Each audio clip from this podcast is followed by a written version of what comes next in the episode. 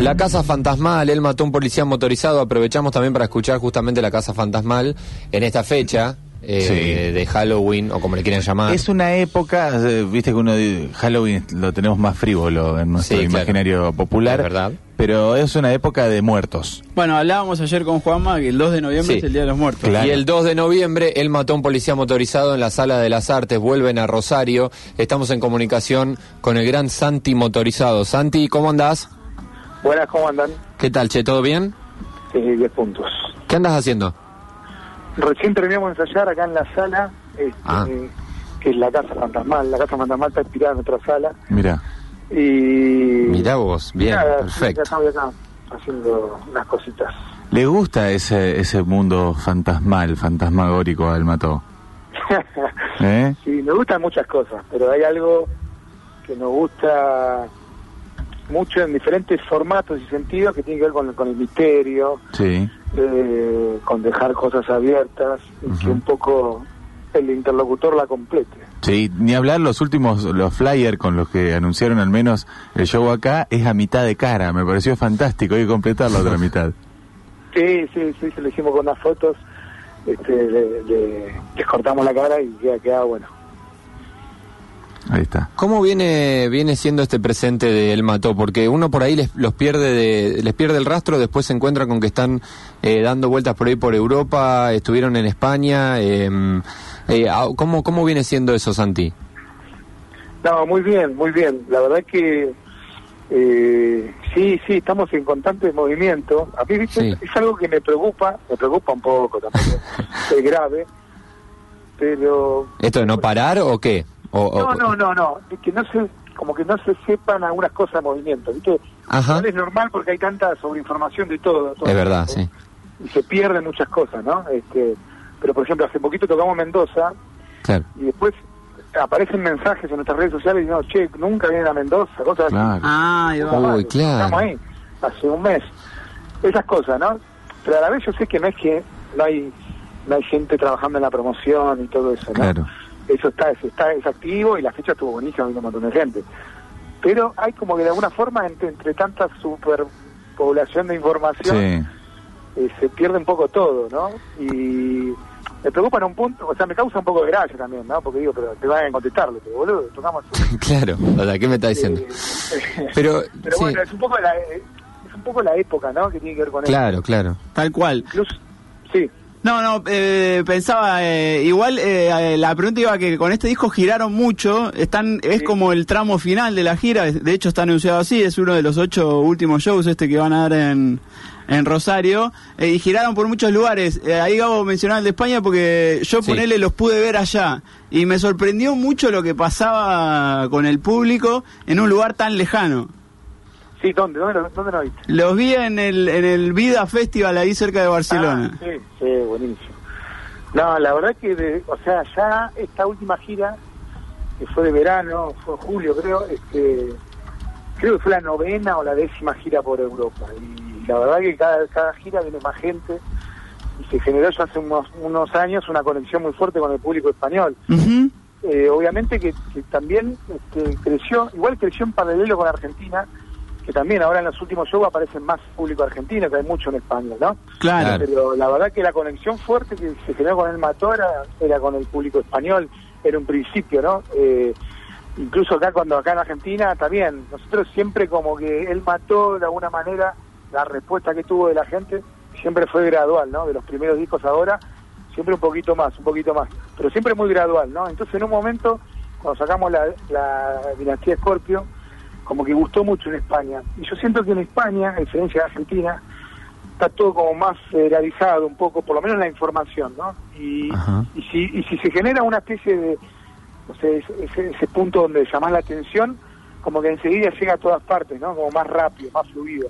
Claro. Este, está como más difuso la, la, no sé, los límites entre lo mainstream y lo indie, y lo alternativo y lo under. Está todo como más junto, ¿no? Todo ahí mezclado. Entonces eso está bueno para una banda como la nuestra, emergente, ¿no? Y entonces se creó algo muy potente y nada, viste, cuando presentamos ahora la síntesis, no este año, ¿no? Porque ya tiene unos Claro. años, pero pero eh, hicimos giras con todas las entradas vendidas de antemano, viste, cosas así que antes no pasaban nunca.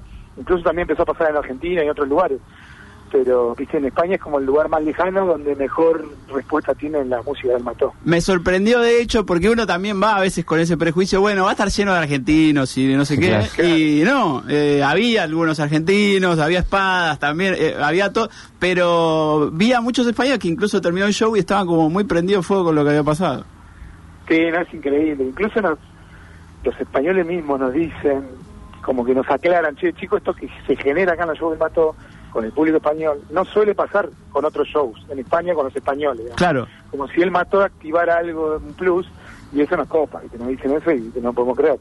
Este, pero sí, no, eso está, está buenísimo. ¿no? Tal cual. eso. Y, y eso en un punto lo terminó, no, no lo que no, pero digo, este disco aportó mucho a eso. Si- ¿Sienten que este disco último subió mucho la vara? ¿Que después va a ser como difícil estar a la altura?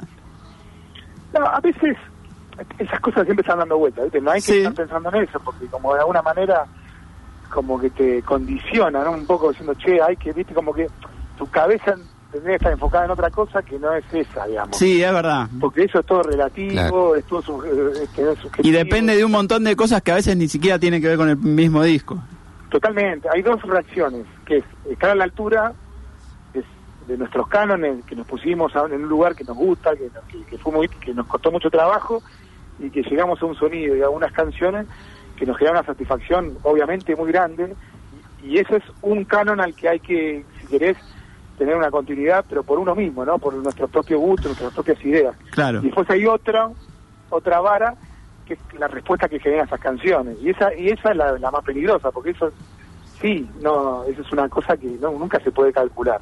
Y está mal tratar de calcular eso y querer estar pensando siempre en el otro, ¿viste? La obra es algo muy personal y que te tiene que satisfacer a vos como artista y después que pase lo que pase, digamos, eso nunca, nunca se sabe. Entonces, eso es lo importante, poner el foco ahí, porque es mejor para las canciones, para que todo fluya más naturalmente y uno está relajado haciendo lo que le gusta y lo que siente en ese momento. Después lo que pase, qué sé yo, no, no- no se sabe. Tal cual. Pero están ya laburando, pensando un próximo disco. Sí, mira, la sala esta, la casa fantasmal, este, estuvo, estuvo parada porque estaban haciendo unas refacciones, hicieron como un segundo piso, es una casa que es de mi hermana, que nosotros no nos alquila barato, Ujú. Ajá. pero ahora quiso hacer una, una ampliación, pero bueno, con toda la crisis se disparó el dólar, que eso quedó medio parada, y recién ahora pudimos por lo menos habilitar un sector de la casa, es una casona grande, eh, para volver a ensayar, ¿viste? Es como muy importante, no, no tuvi- tuvimos mucho tiempo sin nuestro propio espacio, Claro. y para poder empezar a, a trabajar canciones nuevas, todo eso necesitábamos esto, volver a estar acá en la sala. Y ahora, bueno, la tenemos activa, así que eso obviamente va, va a ser el inicio de, una nueva preproducción y para, para empezar a preparar canciones nuevas. Santi, te quiero hacer una personal yo, eh, ya que hablábamos de- en este segmento de dónde viste a él mató. eh, a mí me, tocó verlos en Córdoba hace poco también, hace un par de meses, eh, que fue un show espectacular, estuvo muy lleno ahí en, la usina, me parece que era. Eh, y vi mucha venta de vinilos. De eso me sorprendió muchísimo, que los vinilos de la síntesis, pero salían como pan caliente. Eh, ¿Importa el formato para vos? ¿Hay algo ahí, digo, lo del vinilo, todo eso? ¿Hay, hay algo que importa? ¿Hay algo que, que, que la gente está buscando también? Sí, sí, para mí es importante, está bueno. Este, yo, o sea, eh, la verdad que consumo todos los formatos, obviamente que lo que más use como la mayoría de la gente es el celular, ¿no? Claro. Spotify y todo eso, ¿no? Hay una y inmediata, de facilidad, este, que no viste que es difícil de, de no, de- no sé, de esquivar, ¿no? Sí, Es- sí, es la forma. Es la portabilidad. Sí. digamos. que tenemos que escuchar. no lo digo como crítica, es algo que está Ah, buenísimo, claro. ¿no? Tener de repente una biblioteca de esa de ese tamaño en tu celular es algo milagroso en un punto, ¿no? Y, y pero también, o sea, yo descubrí mucho o redescubrí, porque obviamente soy de una generación que yo consumía de muy pequeño cassette y después CDs, ¿no? El, el vinilo había quedado medio atrás este, en el tiempo y lo volví a descubrir ahora con las giras, ¿no? Con las giras empezamos a ver que había un mercado que so- todavía seguía vigente en Estados Unidos y en, y en España y nos volvimos muy fans, ¿viste? De comprar vinilos y de redescubrir la música al escucharlo, ¿no? Y, y cómo suena diferente, ¿no? En el sentido de que, no que sea de las, de los- las cosas técnicas, ¿no? Que tienen que ver con cada sonido, cada formato. Eh, hay una hay como una especie de, de espacio no entre los instrumentos pero de cualquier género ¿no? cualquier banda cualquier disco. Escuchaba discos que había escuchado mil millones de veces y sentí que lo estaba escuchando como de nuevo no era como, como una nueva experiencia de algo que ya tenía muy escuchado. Claro. y eso ya a mí me, me hizo flashar no son por ahí son como detalles en un punto también en los detalles puede haber universos gigantes pero este, no sé, hay, hay, hay algo muy puntual ahí que está bueno y nosotros cuando hacemos nuestros vinilos eh, hacemos un mastering especial para el vinilo, ¿no? que tiene que ver con esto, con no apretar tanto, Claro. que fue, Claro. que fue algo que cambió con el CD, ¿no? El CD era como si lo podés poner al taco y suena bárbaro, ¿viste? Era como, bueno, todo maximizar todo, el mastering al palo, ir a buscar siempre sonar más fuerte que el disco anterior, eh, que estaba de moda, así digo, hablo en general de la industria. Sí, sí. Sí, sí, sí, se buscaba eso, Los- claro. Los discos viejos, incluso redescubrir la música de, de los Rolling Stones, por de, de los discos primeros, que estaban hechos sabiendo que después iban a estar en vinilo, no que iban a estar en otro formato, en Spotify, o sea, no existía. Que de hecho los primeros ediciones en CD que hubo de esos discos sonaban muy mal justamente por eso, porque no tenían ese rango dinámico, no sé exactamente lo que es. Totalmente. Sí, sí, total. Hay unos lugares donde se llega, eh, con el analógico, que del otro lado no se llega, entonces, entonces un poco fue cambiando la música en pos del formato, ¿no? Esos viejos discos, esas canciones fueron compuestas sabiendo que después iban a estar en vinilo, fueron mezcladas sabiendo que iban a estar en vinilo, Claro. Entonces toda una cosa que se cierra cuando lo escuchás en tu vinilo, en un buen equipo, en una buena bandeja, y es una experiencia, ¿no? Son, siempre estamos ahí, viste, en el filo del detalle, porque después, qué sé yo, la, la esencia está en una palabra que te conmueve, en una guitarra que entra y sale, que está en Spotify, está en cualquier parte, ¿no? La esencia de la música, de lo que nos enamora y que no. Pero después estos detalles de redescubrirlo está bueno, es como otra clima que se genera. Ahí va. Y después ustedes laburan mucho con el, el arte de tapa y demás, eh, y eh, quiera que no, Lo el visual, vinilo sí. te da una vidriera más grande para eso.